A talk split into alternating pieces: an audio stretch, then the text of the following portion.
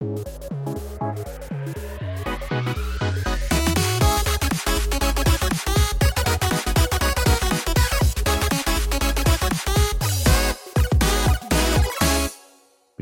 Это очередной выпуск подкаста «Люди и код» и я его ведущий Антон Семин. Каждую неделю я зову в гости опытных разработчиков и инженеров, которые рассказывают о важных технологиях и явлениях в IT. «Люди и код» — проект медиапрограммирования от Skillbox. Ссылки на медиа и наши соцсети вы найдете в описании. Заходите, подписывайтесь, читайте интересные статьи и не пропускайте новые выпуски подкаста. Сегодня мы поговорим об SQL — языке запросов для реляционных баз данных. Тема настолько обширная, что, пожалуй, заслуживает нескольких выпусков. Тем не менее, мы постараемся компактно уложить всю самую важную информацию в один эпизод. Расскажем, как и зачем появился SQL, как он эволюционировал, что он представляет из себя сегодня, какие у него есть плюсы и минусы и еще много чего. В общем, усаживайтесь поудобнее, будет очень интересно и полезно. У меня в гостях Юрий Данилов. Юр, привет, спасибо, что пришел. Для начала расскажи, пожалуйста, где работаешь, чем занимаешься и какими технологиями владеешь. А, привет, Антон. Привет, друзья. Я в данный момент работаю в проекте Highload, э, занимаюсь разработкой под MySQL.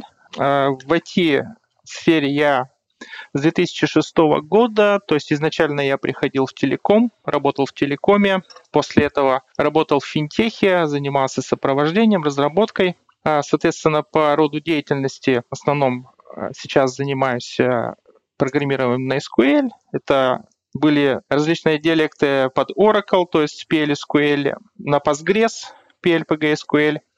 Сейчас это MySQL. Кроме этого, использовал скриптовые языки, то есть это shell скриптинг для разработки веб-проектов, JavaScript, React, HTML. И некоторые мои проекты я реализовал на Java. Э, также часть проектов я хостил на клауд-платформах. Одно время это был Google Cloud платформ, потом это был Oracle Cloud. Вот, то есть и занимался DevOps и автоматизацией. А вот можешь для начала рассказать, как ты пришел в IT? Мы обычно ну, этот вопрос задаем всем нашим гостям. Вот. Особенно это интересно услышать от тех, кто в айтишке еще там, с начала 2000-х, вот как ты, да, например. А, да, в детстве я много разных направлений попробовал. Это были и восточные единоборства, это была и радиоэлектроника, это были и вольная борьба, в общем, различные, в том числе это был компьютерный кружок, так он раньше назывался, а может и сейчас называется кружками. То есть это было такое дополнительное занятие в внешкольное время. В школе информатики у нас не было, и вот это как-то меня зацепило, и именно в этом направлении мне было интересно. Я прям ждал очередного дня, когда у нас этот кружок состоится. И дома компьютер тогда не было, я программки, какие-то свои идеи на листочке писал, алгоритмы. Алгоритмы какие-то, выдержки э, в виде кода, то, что я там помнил по синтаксису. То есть вот эти маленькие листочки, я их брал, приходил кружок, и там уже реализовывал. То есть вот это было настолько интересно, что в дальнейшем ну, как-то у меня был однозначный выбор, э, что я буду поступать на компьютерную специальность. То есть, ну, многие люди, просто я слышал, как бы на момент поступления в университет они, бывает, не определились, да, чем они хотят заниматься. То ли они хотят на эконом, то ли, то ли на юриспруденцию, то ли на технические какие-то, и вот как-то не могут. У меня в этом плане, наверное, ну, скорее всего, к счастью, не было таких вопросов. То есть я изначально как бы шел в этом направлении. Вот, ну, как оказалось, все-таки, ну, это мне э, наиболее близкая, наиболее приятная область, в которой можно развиваться.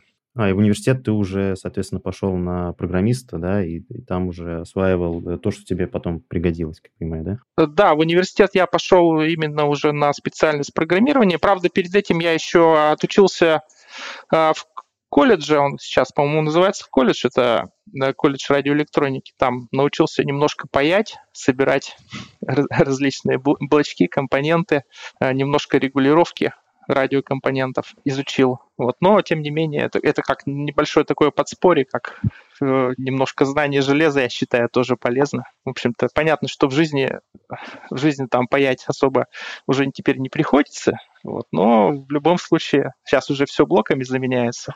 Хотя еще некоторые умельцы остались, умеют там память, какие-то чипы паяют Слушай, круто, круто. То есть ты, получается, уже с молодых ногтей освоил, да, вот эти вот а, низкоуровневые штуки, можно сказать, и понимал, что код на самом деле работает для того, чтобы именно машине э, диктовать э, действия, да, то есть ты понимал, как бы, к чему все эти усилия программистские прикладываются. Да, можно сказать, я как бы видел, что вот именно в этой микросхеме будут какие-то данные храниться. Вот, ну, естественно, сейчас уже все изменилось, все настолько сильно меняется и в технологиях, и в IT, то есть, э, то есть меня, меняются техпроцессы, меняются языки программирования, все быстро меняется. Ну, конечно, АЗ остаются, есть железо, есть софт. Ну да, остальное все надстройка, да? Хорошо, давай тогда от этого лирического отступления да, а, перейдем к основной теме нашего подкаста а, и поговорим о королеве баз данных, короле, кому как угодно, на языке SQL. А, в общем, давай начнем с того, как и зачем он вообще появился, да? Ну, а затем уже, наверное, можно рассказать, как он эволюционировал. А, да, SQL появился в 70-х, а, насколько я помню, в 70, по-моему, четвертом году, то есть в таком далеком году, получается, почти 50 лет назад. Вот тогда еще базы данных тоже находились там на ранних каких-то этапах развития, ну, в, в том виде, в котором мы сейчас их видим. А, тогда же по, примерно появлялся Oracle, и вот там в конце 70-х Oracle как раз, как раз стал использовать э, SQL, за, взяли за основу и стали использовать. Вот. А так, э, насколько я помню, там э, его изобретатели впечатлились именно выступлением человека, который, собственно, создал реляционные базы данных. А, на одном из выступлений он рассказал о их преимуществах, и ребята решили а, создать язык, на котором любой более-менее знающий человек мог бы, мог бы написать запрос, который возвращал бы данные. А, то есть этот запрос выглядел бы в виде такого человеческого языка, а не в виде каких-то математических формул, которыми пользовались до этого. Вот. И, соответственно, с, с тех времен уже, получается, вот с 80-х э, годов э, стали его использовать, он стал сильно развиваться, и сейчас уже где-то тоже в 80-х годах появился стандарт, который стал описывать э, требования к этому языку, то есть какие функции он должен поддерживать, какие операции должен позволять выполнять. Дальше была такая веха, это в 92 году приняли SQL 92, и он долгое время, по сути, и сейчас он как бы остается таким базовым стандартом, на который ориентируется там большинство движков. Дальше он уже, этот стандарт постоянно дополняется. Это стандарт ISO 9075, то есть есть такой стандарт специально для SQL. Вот. То есть он дополняется постоянно, как бы и со- современный язык в соответствии с ним пытается развиваться. То есть ну, развивают компании, которые, собственно, выпускают продукты для работы с SQL. А вот э, ты, когда начал рассказывать только про то, э, чем вдохновились э, создатели языка SQL, как я понимаю, до языка SQL как-то ведь обращались к базам данных. Не знаешь, что это вообще были за языки? И ты говорил про какие-то математические формулы. То есть, что неужто до SQL были какие-то пути сложные работы с базами данных? А, ну вот, насколько я понял, именно до появления SQL запросы к данным описывались некими математическими формулами, которые было очень неудобно использовать э, большому кругу людей, то есть только специально обученные люди, знакомые вот с этой математикой и логикой, а которые представляли взаимосвязи между данными, они могли описать. Вот. Но чтобы сейчас не соврать, я не буду сильно углубляться, потому что детально я не знаю, какие-то языки наверняка были, вот, но именно, именно развитие SQL вот с этого момента где-то пошло. По поводу развития SQL, э, вот, э, какие вообще э, важные вехи, да, именно с точки зрения там, функциональности можно выделить в языке? Вот, потому что ну, для меня, да, как человек, так сказать, поверхностно владеющего программированием, да, который как бы, касался баз данных, работы с базами данных, у меня, в принципе, все это выглядит так. Есть некий ограниченный там, набор функций, да, с помощью которых можно делать запросы. Вот. Ну, вот как бы весь язык. То есть довольно простой, нет там какой-то высшей математики практике. А вот неужто, да, а, на протяжении, там, получается, сколько, 50 лет какие-то фичи кто-то куда-то добавлял, и мы не сразу пришли вот к этому простому набору а, операций? Ну, э, изначальный, э, изначальный набор вот этих операций, если сказать, то есть это, это были и остаются джойны, когда мы связываем две таблицы а, на каких-то условиях, то есть по совпадению определенных полей, и это же связано с, множествами, то есть мы, если взять две таблицы, таблицу А и таблицу Б, мы их связываем по определенному правилу, по сути, это как бы э, связывание двух множеств. То есть мы можем э, взять сумму, можем взять разницу, можем взять произведение и так далее. То есть эти азы, они по сути и остались. А современный SQL, он дополняет э, вот эти вот джойны, дополняет различными функциями, которые были введены относительно недавно. Например, это оконные функции, которые позволяют эффективно вычислять первый последний элемент, средние то есть э, до этого приходилось э, а эти конструкции строить сложнее, строить какие-то подзапросы, строить как-то по-разному связывать эти э, наборы данных. То есть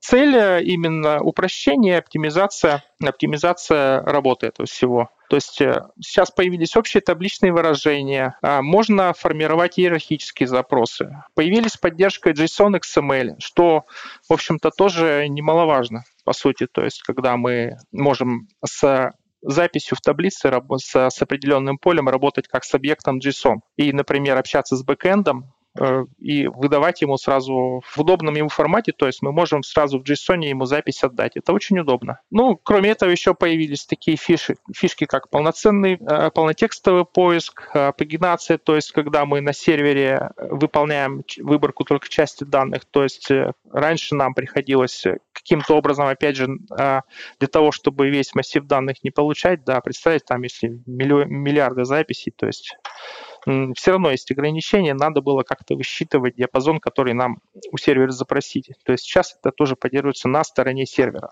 Мы говорим, а сколько записей пропустить, сколько записей взять, это, это все вычисляет сервер. То есть это все пришло, можно сказать, да, в последние там 10-20 лет в язык? А, да, да, то есть, ну, что-то что раньше пришло, что-то позже. Кроме того, там не нужно забывать э, такие вещи, что э, повышается требование к безопасности, появляется шифрование, вот это тоже, эти вещи тоже, тоже были добавлены. Э, контроль доступа, э, аудит доступа к данным, то есть вот это логирование. По мере, по мере роста требований к проектам и, соответственно, появляются новые, новые фишки. Да, мы обязательно чуть позже поговорим о безопасности и о других подходах, да, э, которые выгодно отличаются от подхода SQL. А сейчас э, хотел бы вот э, спросить, наверное, такой базовый вопрос, что вообще да, из себя представляет язык SQL, то есть на каких принципах он вообще зиждется, да, что лежит в его основе, немножко, наверное, поговорить о том, что такое декларативный язык и чем он отличается там, от обычных там, э, языков программирования, да, и, наверное, немножко затронуть э, парадигму ACID, если это уместно. Я думаю, что все уместно здесь, в принципе, да. И как э, ты уже сказал, да, SQL построен на, построен на логической парадигме, то есть это как бы Э, декларативный такой подход, когда мы говорим, что нам нужно сделать, но при этом не говорим, как это нужно сделать. Э, как это нужно сделать, это выполняет, собственно, сам движок. Он сам думает, сам оптимизирует. Мы ему можем немножко только подсказать э, с использованием каких дополнительных инструментов это сделать, чтобы это было, например, быстрее, оптимальнее и так далее. То есть, в общем-то, вот получается, если вернуться к началу, то SQL — это язык для управления и манипулирования данными, то есть язык для, как для создания структур, которые эти данные будут хранят, хранить, так и для, собственно, добавления, удаления, изменения каких-то именно уже бизнес-данных. Вот, то есть, но если мы говорим именно, именно про SQL а, в плане реляционных баз данных, то здесь нельзя, естественно, обойтись без связи между таблицами то есть это именно реляционная модель, а, которая отличает все реляционные базы данных. Э, кроме этого, любая уважающая себя база данных, так скажем, э, реляционная, э, поддерживает транзакции, то есть это достаточно серьезные механизмы, которые обеспечивают целостность данных. Там есть различные режимы их работы и различные движки, различные системы управления базами данных э, э, немножко по-разному могут э, в некоторых ситуациях работать, хотя в стандарте эти, это тоже описано. А вот о Basic можем подробнее поговорить? Что вообще значит эта аббревиатура и что значит каждая характеристика? ACID — это набор требований к транзакционной системе, который обеспечивает надежную и предсказуемую ее работу. По факту это стандарт для реляционных СУБД. Состоит из четырех характеристик. Atomicity — атомарность, consistency — согласованность, isolation — изолированность и durability — устойчивость, иногда ее еще называют долговечность. Атомарность обеспечивает, что транзакции считаются успешной только в случае успешного выполнения всех ее операций. Если хотя бы одна операция в транзакции завершится неудачно, то все изменения, внесенные этой транзакцией, меняются, откатываются, и база данных остается в состоянии, в котором она была до начала транзакции. Согласованность означает, что и до начала транзакции, и после ее завершения база данных находится в согласованном состоянии. Это относится как к связи между таблицами, что может быть обеспечено, например, проверками целостности самой БД, так и к значениям в таблицах, то есть к данным. А классический пример – это перевод денег с одного счета на другой. А, здесь сумма, списанная с одного счета, должна равняться сумме, зачисленной на другой. В процессе выполнения транзакции допускается несогласованность в данных, но она не будет видна другим транзакциям при обеспечении изолированности. Это как раз следующее свойство ACID. Изолированность у нас обеспечивает, что выполнение одной транзакции не оказывает влияния на выполнение других транзакций. Транзакции могут выполняться параллельно, но результаты транзакции не видны другим до ее завершения. Для защиты данных, изменяемых транзакций от изменения другими транзакциями с УБД используются механизмы блокировок. Ну и четвертое – это устойчивость. Это гарантия сохранности данных, сделанных успешно завершенной транзакцией. То есть даже в случае сбоя системы после ее восстановления изменения, сделанные транзакции, не будут отменены. Ну, здесь важно понимать, что СУБД предоставляет механизмы для выполнения вот этих четырех требований, а правильно разработанное приложение, оно должно, в свою очередь, эти механизмы уметь использовать. Тогда давай разберем сильные и слабые стороны SQL. А, ну, насколько я знаю, ведь у нас не только да, реляционные базы данных есть, но еще и NoSQL и другие. Но а, ведь почему-то их придумали, да? Вот э, какие минусы есть у языка SQL и реляционных баз данных? И какие у них есть плюсы? А, ну, если говорить э, изначально о преимуществах SQL, о его плюсах, это получается, что а, все-таки это структурированные данные, то есть он обеспечивает связи между таблицами. А, также база данных обеспечивает целостность данных и поддерживает транзакции. То есть это все, что в первую очередь отличает SQL от э, от NoSQL. Но при этом а, SQL а, считается, что не, не так сильно масштабируем, не так сильно а, можно построить распределенную систему в случае SQL, как с NoSQL движками.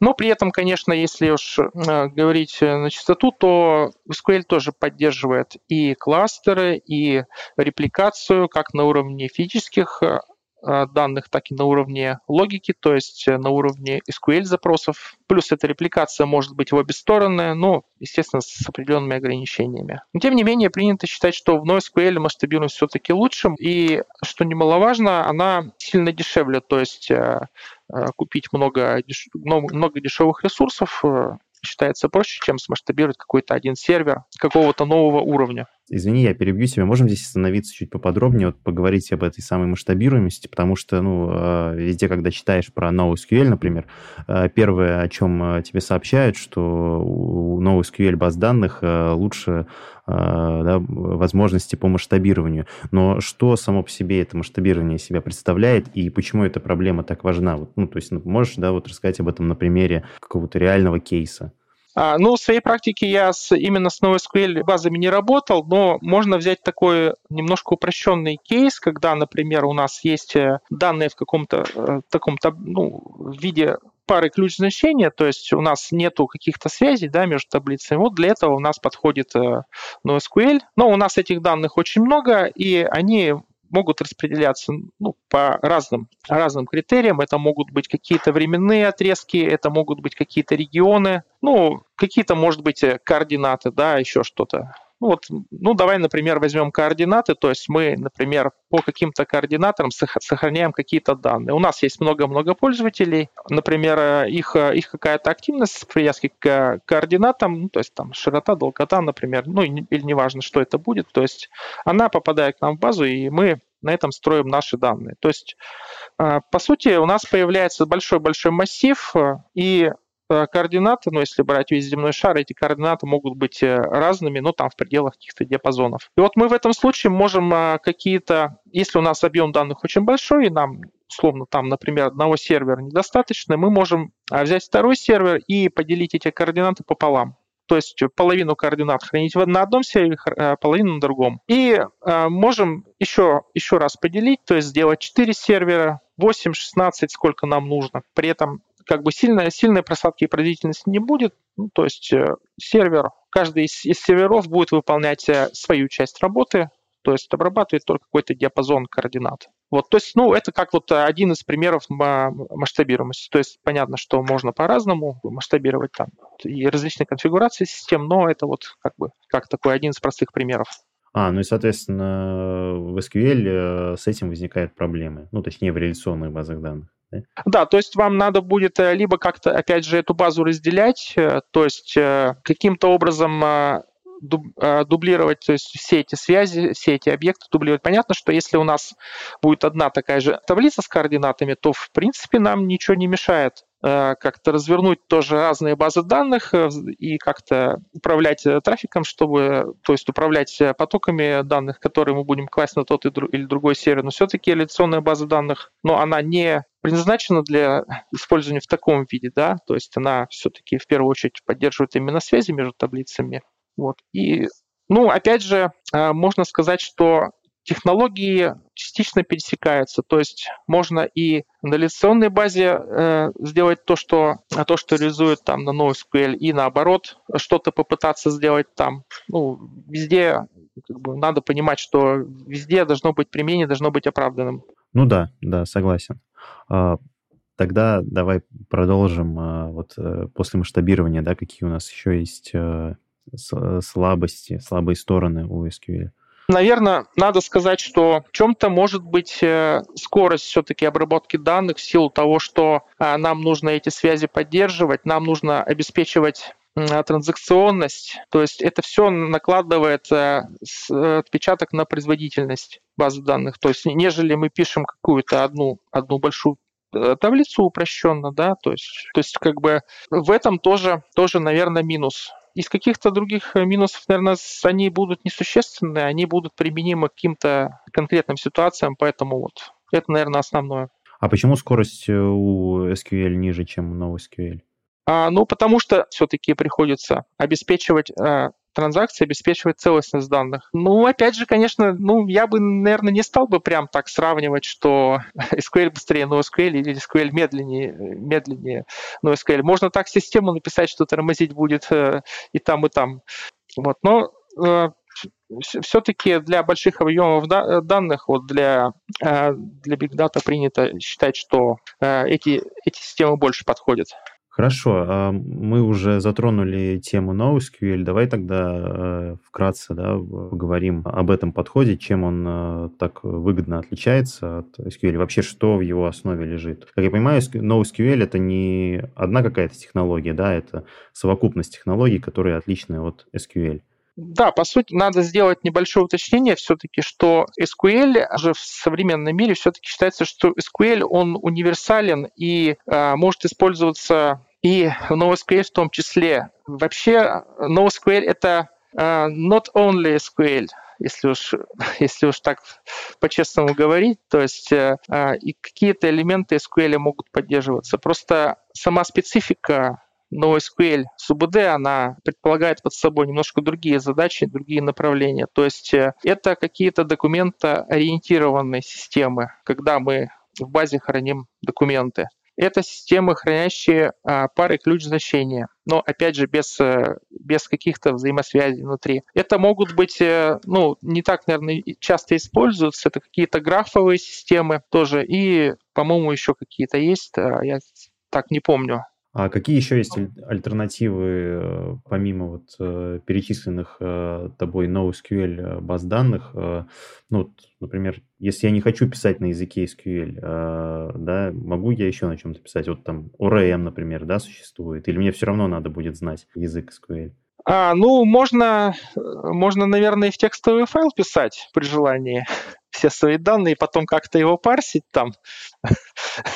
Вот. Можно в какой-то файл на самом деле писать в какой-то файл э, какой-нибудь структуры, например, XML или JSON. В общем-то, никто не запрещает это делать, и для каких-то небольших объемов данных это может быть оправданным на самом деле. И изучать SQL только ради того, чтобы записать, например, условно там конфиг из 10 э, записей, да, ну, естественно, это, это неразумно, да, то есть э, конфиг лучше, лучше хранить там каком-то, может быть, структурированном файле, но SQL для этого, в общем-то, и не обязателен. Здесь еще надо уточнить, а может быть, я вперед забегаю, именно если говорить про движки, а, то есть, есть движки, то есть э, SQL — это большие такие, да, движки Oracle, Postgres, Microsoft, MySQL. И есть отдельные NoSQL, которые мы упомянули, да, там Mongo, Redis, еще что-то может быть. И для маленьких проектов можно использовать такие не встраиваемые СУБД, так называемые, то есть это они, это по сути СУБД движок, которых поддерживает MySQL, но при этом вам э, не нужно устанавливать э, отдельно эту базу, это по сути библиотека, которая подключается к проекту и используя эту библиотеку в своем проекте, вы можете хранить какие-то данные и выполнять ним запросы. То есть библиотека, по сути, будет э, создавать на файлосистеме файл, ну или там несколько файлов, например, и в этом файле будет э, в двоичном виде хранить данные, которые, которые вы, вы сможете SQL-запросом выбирать. А, то есть э, не нужно будет э, подключать сервер базы данных, да, а это э, будет просто некий файлик, лежащий на, в проекте, да, а я буду с ним общаться так же, как, как если бы это была обычная база данных MySQL. Да, то есть это условно там какой-то, ну, то есть библиотека с, с набором функций, которая ваши запросы преобразует к запросам именно к файловой системе, к файлу. То есть там можно создавать таблицы, можно создавать какие-то индексы, еще что-то. То есть, ну, как пример, это SQLite, HSQLDB, H ту, которую вот я использовал тоже. То есть ее можно как для, ну, для небольших проектов как использовать на постоянку, так и, например, для тестирования, когда, например, база данных может быть еще не развернута или что-то еще, вам надо какую-то заглушечку сделать, можно, можно временно использовать вот эту, вот эту устраиваемую СУБД. Вот. Просто не, не все об этом, об этом знают, и там кто-то, может быть, бы и не стал бы ставить и развертывать даже тут же MySQL, если ему бы хватило, например, этого. То есть это по ресурсам намного, как бы, э, намного проще развернуть и поддерживать. Ну да, да, SQLite как бы довольно такая простая, компактная база данных. А, в принципе, для маленьких проектов на том же питоне идеально подходит. А что касается различных реализаций SQL, существуют ли вообще какие-то диалекты? Э, потому что, насколько я знаю, а, в том же там MySQL, да, например, есть какие-то особенности а, в командах. То есть, когда мы делаем запросы, мы должны учитывать некие нюансы там, в, в синтаксисе. А, может быть, в PostgreSQL тоже, да, там что-то будет отличаться. И существуют ли э, такие диалекты вообще? Да, безусловно. Ну вот мы уже коснулись, да, можно, наверное, еще раз перечислить. То есть основные такие большие, это большие СУБД и, соответственно, у каждой свой диалект. Это MySQL, Postgres, э, MS SQL и Oracle. То есть э, у каждой из них свой диалект, при этом э, все-таки движки эти стараются, ну и соответствуют в какой-то мере стандарту SQL, ну я бы даже сказал не в какой-то мере, а по большей части они соответствуют стандарту MySQL, но вот есть некоторые нюансы, которые, которые следует учитывать, когда вы разрабатываете под тот или иной движок, то есть используя тот или иной диалект. А, первый нюанс — это а, то, что конкретно СУБД может не поддерживать какие-то вещи стандарта, хотя в стандарте они есть. А второй нюанс — это какие-то дополнительные функции, которых в стандарте нет, но есть в этом определенном диалекте. И вот когда это особенно сильно ощущается, когда вы переносите проект с одной СУБД на другую. Э, там начинается веселье всегда, хотя вроде бы стандарт един для всех. В качестве примера могу привести кейс, когда мы переезжали с Oracle на Postgres и пришлось выполнить рефакторинг части кода. В первую очередь есть отличия в синтаксисе. Например, есть оператор конкатенации строк, двойная вертикальная черта. Oracle при конкатенации строки с null возвращается строка, состоящая из непустых операндов, то есть из тех строк, а, которые не пустые. В Postgres, если хотя бы одна из соединяемых строк null, то весь результат также будет null. Естественно, часть кода начинала работать неправильно. В MySQL, в свою очередь, такого оператора нет вообще. Для этого используется функция concat. Также есть небольшие различия в описании типов данных. Если в Oracle мы указываем number, то в Postgres мы указываем numeric. Есть различия в операторах работы с данными. Например, при удалении из таблицы в Oracle мы можем указать delete from имя таблицы where условия, а можем указать просто delete имя таблицы where условия. То есть from указывать в этом случае не обязательно. В Postgres мы после delete всегда должны указывать from. И при переносе те запросы, где не было указано from, они ломаются. При выполнении select наоборот. В Oracle мы пишем select какое-то выражение from имя таблицы. Если мы просто вычисляем выражение и таблица нам не нужна, мы должны указать from dual. То есть dual — это такая виртуальная таблица. В Postgres мы можем написать просто select какое-то выражение. Все. То есть имя таблицы здесь указывать не обязательно. Также в Oracle есть пакеты. Это логически объединенные наборы процедур, которых а, нет, например, в Postgres и в MySQL. Еще один очень важный момент — это работа с транзакциями. В Oracle транзакции используются всегда, и изменения не будут применены, пока где-то в коде не будет указан комит. В Postgres сначала нужно указывать begin transaction, чтобы начать транзакцию, и дальше после выполнения изменений указываем или commit, или rollback. То есть если мы это не указываем, то каждая команда будет выполняться в отдельной транзакции и сразу подтверждаться по ее успешному выполнении. MySQL так же, как в Postgres, но используется Start Transaction. Также при переносе нам пришлось учитывать э, детали реализации триггеров. Э, триггер — это код, который выполняется при изменении данных в таблице. Э, и если в Oracle триггер может сам себе содержать код, который будет выполняться, то в Postgres этот код должен быть описан в отдельной функции, а в самом триггере уже будет ссылка на эту функцию. Я здесь перечислил далеко не все, что нам пришлось править. Э, в документации можно найти гайды по переезду с одной платформы на другую. Там максимально подробно расписаны все различия и что с ними делать. Что у SQL э, с интероперабельностью? Со всеми ли языками э, этот язык дружит? Или, может быть, есть какие-то проблемные языки программирования, которые до сих пор не обжились библиотеками для работы с SQL? А, ну, я уверен, что какие-то э, языки программирования есть, которые не обжились библиотеками, но все-таки большинство популярных э, языков э, эти библиотеки предоставляют. То есть это так называемый драйвер базы данных, да, то есть который который подключается в проекте и через который, в общем-то, тот же бэкэнд, например, общается с сервером, с сервером базы данных.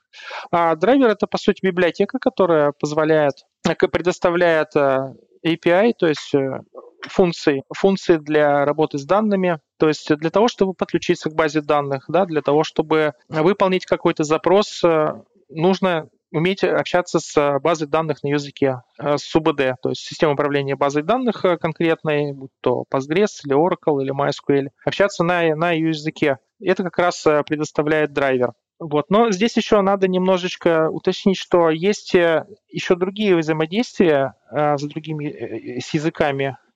То есть, например, это как бы немножко в другую сторону получается. То есть в том же Oracle, например, есть возможность создавать свои, свои внешние функции. То есть можно на языке C написать программу, которую подключить дальше к Oracle и из базы данных с этой программой общаться. То есть база, в базе данных она будет вызываться просто как э, встроенная хранимая процедура, при этом при ее вызове будет общаться, э, будет вызываться э, код в операционной системе. Понятно, что здесь вопрос безопасности, но просто такая возможность, по крайней мере, раньше существовала. Ну и кроме этого, в Oracle также можно писать код на Java, также для MySQL, например, тоже можно написать свой кастомный движок, который будет позволять как-то по-своему хранить данные. То есть, ну, это получается немного в другую сторону. Это не как бы как из базы данных используют другие. Ага, понял. Хорошо. Скажи еще, пожалуйста, есть ли вообще для SQL э, такое понятие, как линтер? Да? или линтер, как его некоторые называют. То есть э, существует ли понятие красивого да, кода? А, ну, именно отдельных а, каких-то линтеров я не видел, кроме как а, каких-то онлайновых, может быть, сервисов, которые позволяют отформатировать SQL-запрос. Но, по сути, все эти линтеры, они, они встроены в IDE, которыми пользуются разработчики при разработке кода на MySQL. То есть это, ну, по сути, это просто встроенный форматор, а некоторые IDE позволяют его сильнее настроить, некоторые нет. То есть в некоторых достаточно гибко можно настроить все эти отступы, переносы строк, ограничения, э, подсветку и так далее. То есть э, это, по сути, так же, как, ну, как и на любых других языках. Вот, то есть э, если говорить о, о линтере как о каком-то инструменте, который э, обеспечивает требования определенной команды к коду, которые были установлены, то э, здесь э, ну, одним из вариантов, наверное, будет только настроить IDE, настроить ее в ней правила, по которым вы хотите, чтобы код был отформатирован, ну и просто эти правила во всех IDE применить, и код будет выглядеть э, единообразно. А в программировании вот э, часто можно услышать такой э, термин ругательный, да, как говнокод. А в SQL вообще есть вот плохие практики, да? Можешь какие-нибудь примеры привести, как, например, писать код на SQL плохо? А, ну, конечно, говнокод есть везде, и чем больше кода, тем больше, соответственно, и говнокода.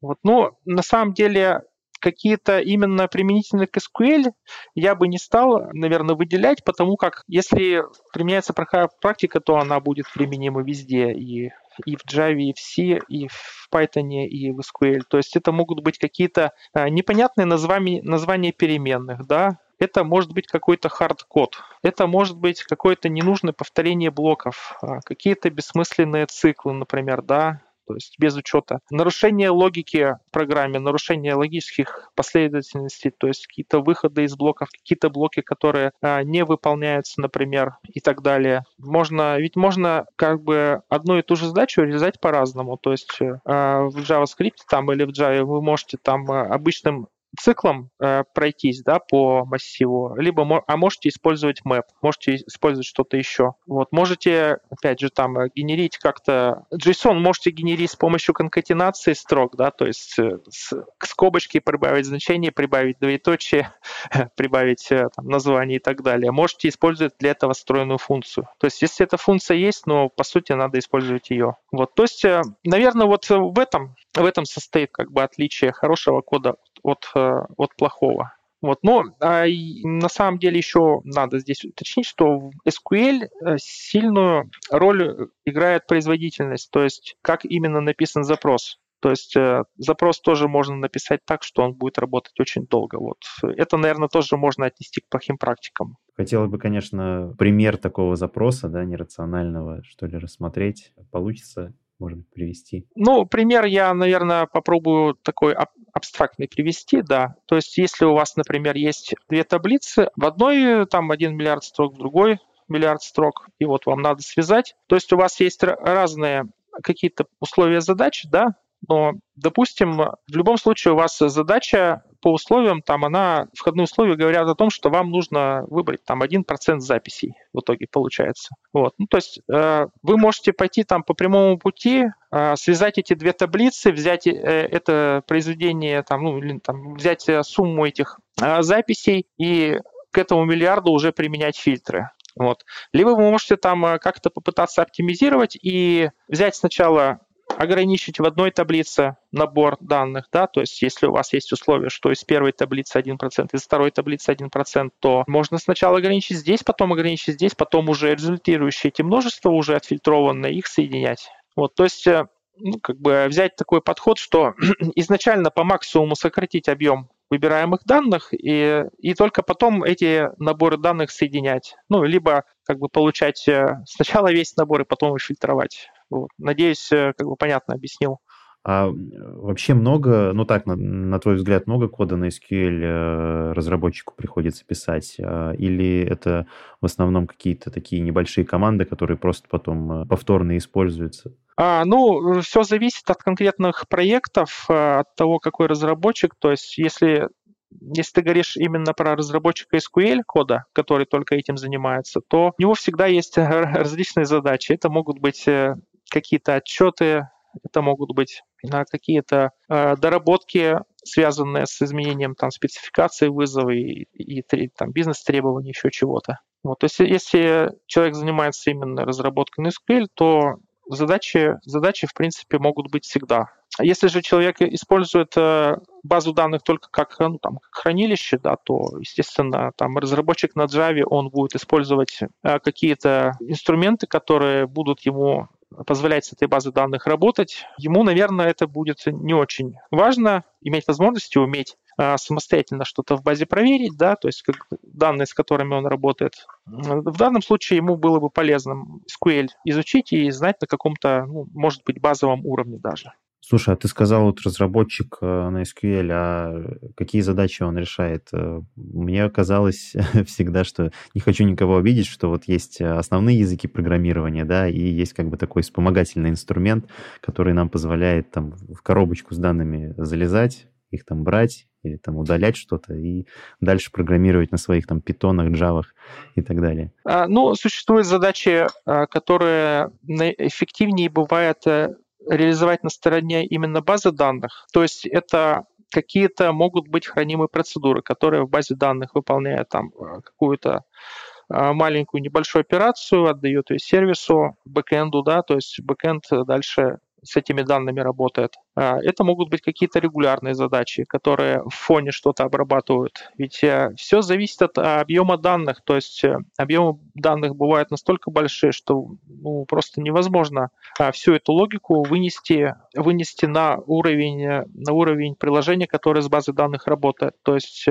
мож, да, можно все делать в приложении, то есть в приложении получать данные и в нем обрабатывать, но это неэффективно, это по сути лишает разработчика именно тех возможностей, которые база данных предоставляет. Вот поэтому часть, часть логики принято выносить именно в базу. Но, это, естественно, это не, не во всех проектах э, делается так, все зависит от проекта ну, может быть, это хотел, ты хотел обсудить немножко дальше. То есть э, дальше еще есть такие задачи, как аналитика, разработка отчетностей и так далее. По сути, они все вот эти задачи, они тоже э, влекут под собой знание SQL. То есть разработчик, который разрабатывает эти отчеты, он так или иначе SQL должен знать. Вот ну, это такое небольшое уточнение просто. Хорошо, спасибо. А, такой немного философский вопрос. Мы его уже, конечно, в предыдущих вопросах затрагивали, но все-таки хотелось бы вот отдельно да, на него ответ услышать. На твой взгляд, вот э, кто такой профессионал в языке SQL? А, вот э, какими инструментами он должен владеть, да? Э, что он должен уметь такого, чего не умеют простые разработчики или начинающие разработчики? А, ну, по сути, именно профессионал, он умеет э, не только пользоваться не только э, инструментами для кодинга, а он в первую очередь умеет анализировать задачи, которые ставятся перед ним, то есть э, какие-то понимать требования, которые выдвинуты для этой задачи, и на основании них уже продумать логику и только после этого писать э, код. То есть продумать, как, как будет наиболее эффективно выглядеть решение именно для данной задачи. То есть это не только про SQL, это про умение в комплексе оценивать задачу. Ну, плюс, э, естественно, с опытом приходит э, возможность, силу в силу того, что без этого никак, ну, приходится разбирать какие-то ошибки, приходится анализировать проблемные места в коде, а, ошибки нужно найти, локализовать, э, каким-то образом исправить. Э, то есть э, при этом приходится взаимодействовать с различными людьми, то есть какие-то выдвигать гипотезы, проверять их и так далее. То есть думаю, что профессионал этим инструментом тоже должен владеть, то есть аналитическим умом. А, ты упомянул э, ошибки. А вот какие вообще типичные ошибки чаще всего совершают э, те, кто пишет на SQL? Может быть, есть какие-то даже правила, которые вот, э, да, постепенно были выработаны на основе этих ошибок? Не знаю, даже не могу пример привести. А, ну, какие-то именно правила, которые там системно предотвращают эти ошибки в какой-то конкретной команде, они обычно так и остаются в рамках этой команды. Это как бы, так скажем, опыт, который э, команда держит в себе, она с ним просто так делиться ни с кем не, не будет. Вот. Но можно, наверное, такие общие общие ошибки озвучить, то есть это, если именно взять техническую сторону написания запросов, это могут быть какие-то просто неверные неверные связи между таблицами, когда вы пишете запрос, то есть это построены неверные джойны, это может исходить из того, что а, либо есть какие-то расхождения в понимании структуры, но это, конечно, такая фундаментально грубая ошибка, таких, а, таких пробелов быть не должно в команде, то есть, ну, это просто может быть, если новый человек пришел и ему не объяснили, либо как-то объяснили мало, вот, либо при большом объеме информации он немножко мог запутаться, то есть вот э, эти неверные связи, они могут при, приводить, э, ну, с этим, с этим, естественно, как бы метод борьбы один просто улучшать, улучшать понимание системы. Ну, если это вызвано непониманием теории, ну, естественно, надо подтягивать теорию у молодых специалистов. Вот. Ну, кроме этого, на начальном этапе изучения могут быть э, такие ошибки, которые э, вызваны тем, что запрос, который вы написали, возвращает или неполный объем данных, или избыточный. То есть, опять же, вы немножко неправильно написали, может быть, условия, может быть, э, условия фильтрации, я имею в виду, либо вы неправильно написали join, то есть э, вот это такие типичные грубые ошибки, э, когда, которые приводят тому, что запрос возвращает неверные результаты. Если там говорить про именно производительность запроса, можно выделить, наверное, неэффективно написанные запросы, не использующие, ну, например, индексы, не использующие какие-то особенности движка, запросы, которые приводят, например, к полному сканированию таблиц, когда этого можно было бы избежать. Опять же, о чем я немножко раньше уже упомянул, что можно изначально сократить какие-то объемы данных и после этого уже ими манипулировать. То есть, э, ну и при, например, при обновлении Э, данных в базе данных.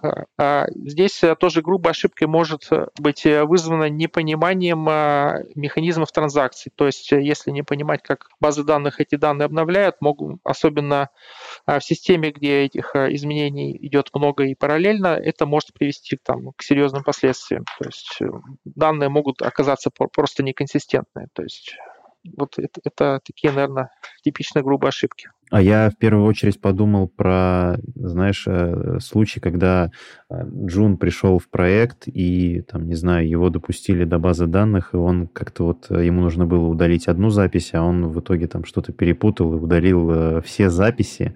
А вот такие случаи вообще возможны мне, потому что, ну, я, насколько понимаю, откатывать совершенные действия в базе данных нельзя, это нужно, ну, тогда бэкап использовать, да, только.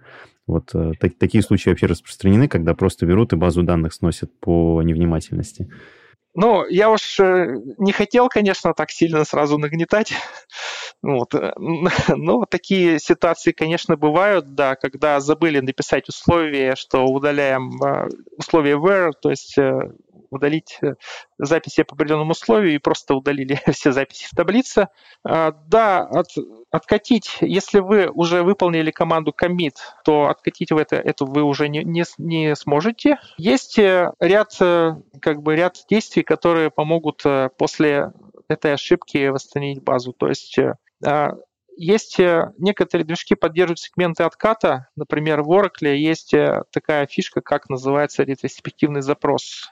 То есть э, до какого-то момента времени, пока данные еще не были вытеснены из, из э, вот этого пространства, из, из сегмента отмены, а вы можете эти данные оттуда считать. Пару раз мне так приходилось сделать, скажу. Вот, то есть, э, несмотря на то, что вы выполнили комит, эти данные там где-то могут когда-то сохраняться.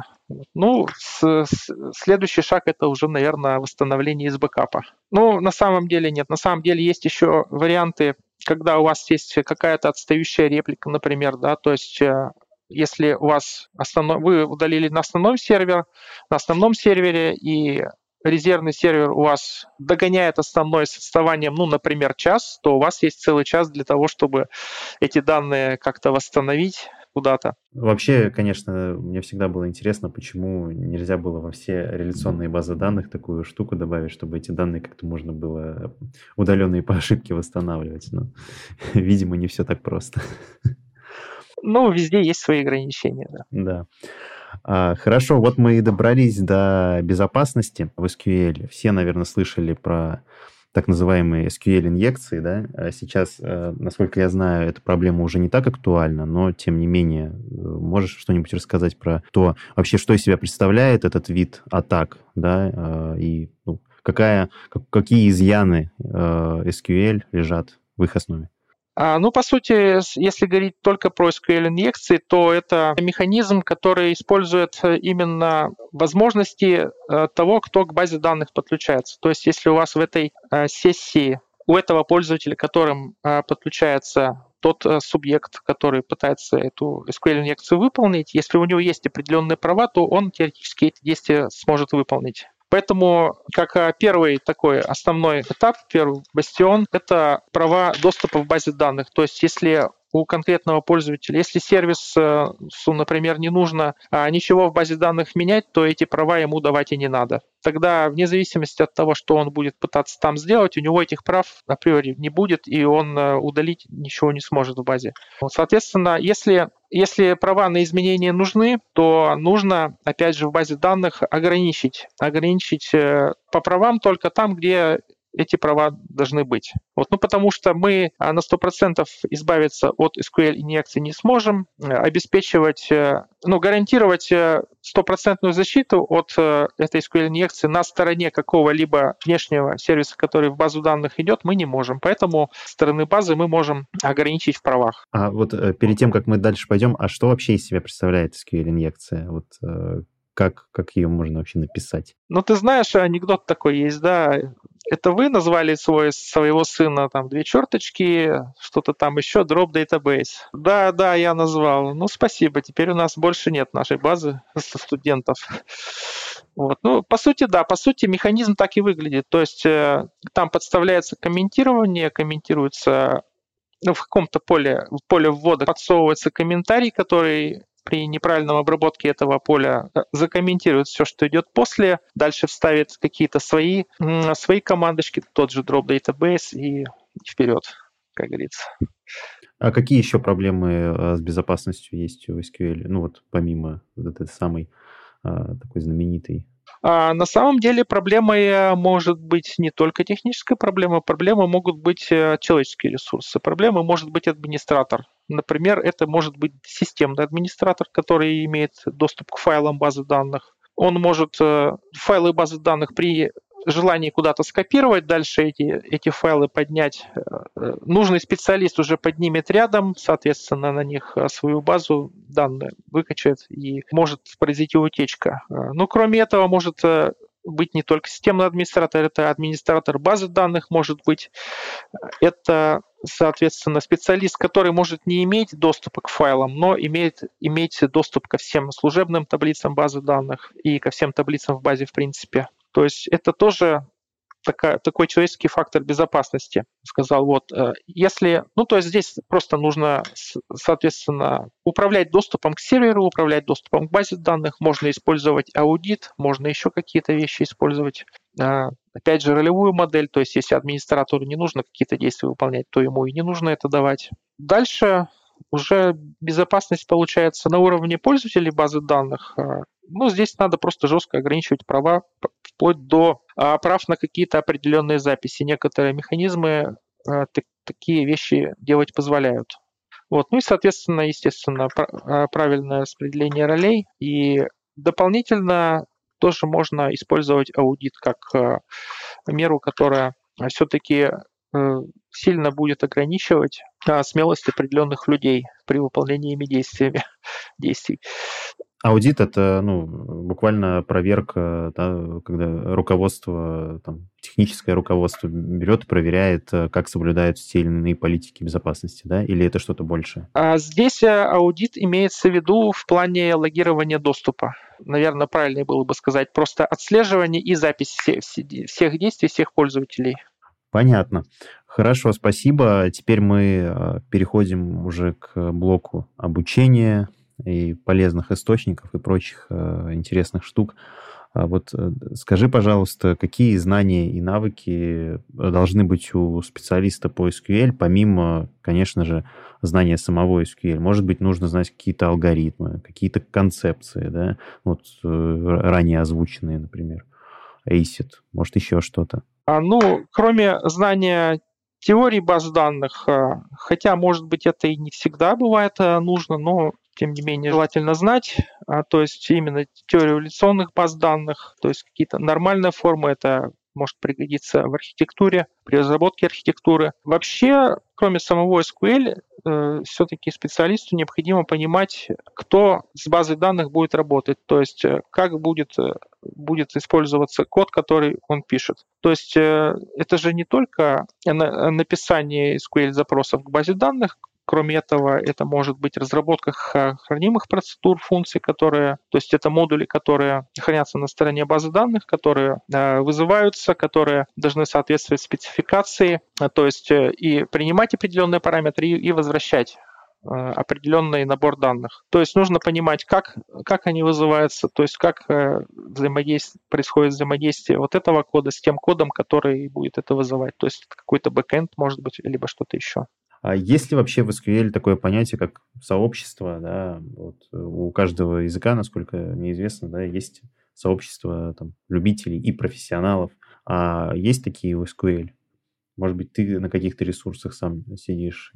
А, я раньше сидел на одном ресурсе, сейчас он э, не работает. Э, после этого я пытался какие-то другие подыскать, э, может быть, общие ресурсы, которые именно по SQL в общем. Но, как правило, я пришел к пониманию, что это какие-то формы э, по определенным именно СУБД. То есть, если, если это MySQL, то это форум по MySQL, это Oracle, то фор, э, форум по Oracle. То есть, как-то сообщество почему-то вот по такому принципу разделено, потому что все-таки, видимо, достаточно много нюансов. И если по самому SQL могут, э, как бы вопросы могут возникают не так часто, как по SQL, который выполняется в, ну, в определенном диалекте, да.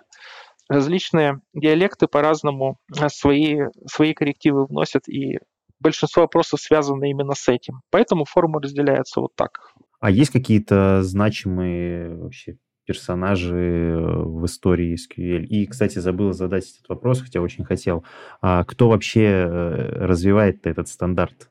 А, это уже дело всемирной, как и Всемирной организации по стандартизации, да, ISO, или это какое-то другое сообщество? Да, по сути, именно сами изменения в стандарт вносит ISO, но она их вносит не по своей инициативе, не сама их придумывает, а она общается с сообществами, с ведущими вендорами а, с УБД, которых мы уже не раз называли сегодня. То есть э, они, вендоры, в свою очередь, собирают какие-то требования, исходящие из внутренних каких-то потребностей. А я уверен, что они прислушиваются к мнению специалистов, которые которые выражаются на каких-то форумах, а, по каким-то change реквестам то есть э, а, на в системе контроля версий наверняка специалисты заводят, ну, заводят запросы, что было бы неплохо добавить такую-то фичу, да, там, тысячи человек других специалистов под этим подписывается, плюсуют, как говорится, вендор смотрит, прислушивается. Я думаю, что этот процесс примерно как-то итеративно выглядит, то есть в какой-то момент времени собираются все хотелки, из них выбирается топ, например, какой-то 10 э, рассматриваются и потом э, добавляются уже там через какой-то запрос, добавляются в стандарт. Наверное, в таком упрощенном виде как-то это выглядит. А посоветуешь, может быть, что-нибудь почитать или посмотреть? Может быть, какие-то бесплатные курсы на каких-нибудь платформах или тренажеры для SQL?